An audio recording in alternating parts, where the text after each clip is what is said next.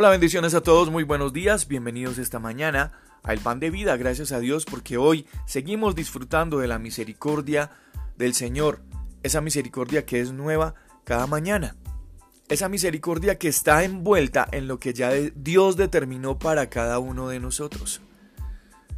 Entonces, si yo estoy recibiendo misericordia nueva del Señor, sus favores, sus bendiciones, que estoy dispuesto yo a entregar a los demás.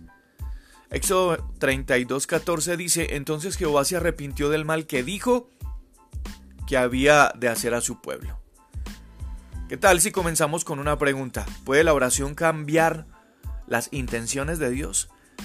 Resulta que Dios estaba supremamente enojado con la desobediencia, con la corrupción, con la infidelidad, con la rebelión de su pueblo. Y se lo dijo a Moisés. Pero Moisés le rogó que perdonara a esas personas que él mismo había sacado de una manera milagrosa de Egipto. Ahí mismo en ese texto dice Dios se arrepintió. Eso significa que él decidió no poner en práctica lo que ya había planeado. Entonces Moisés con su intercesión cambió la mente de Dios.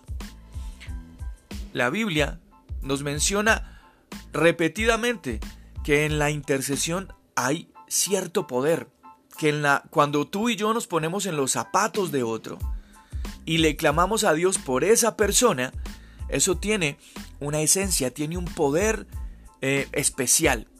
Santiago diría, la oración eficaz del justo puede mucho.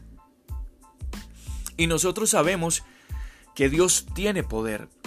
Y también sabemos, declaramos y reconocemos que ese poder de Dios, Él lo implantó en cada uno de nosotros y sobre todo en las palabras que nosotros pronunciamos. La intercesión tiene poder cuando está basada en las promesas de Dios. Nosotros podemos orar por otra persona, pero si esa petición de esa persona no está de acuerdo con las promesas, entonces, con las promesas de Dios, entonces la oración que nosotros hacemos va a ser ineficaz. Porque Santiago dice, es la oración del justo la que se hace eficaz. Es decir, nosotros tenemos que orar con justicia y en justicia cuando intercedemos por los demás, incluso y mayormente cuando lo hacemos por nosotros mismos. Cuando nuestras oraciones en nombre de otros estén de acuerdo a la palabra de Dios, entonces inmediatamente vendrá la respuesta. Así como Moisés, nosotros podemos citar la palabra de Dios en nuestras oraciones. Y yo diría que es la forma correcta de hacer las oraciones, citando la misma palabra de Dios mencionándole a Dios las promesas que Él nos ha hecho a nosotros, a cada uno de nosotros. Cuando tú y yo nos paramos en la brecha frente a Dios con los zapatos de otro para rogar por otro, que se llama interceder por la vida de otro, eso es un privilegio muy especial. Y solamente orando y declarando las promesas de Dios sobre otra persona es que vamos a conseguir que la respuesta de Dios sea favorable a los demás y también a nosotros mismos.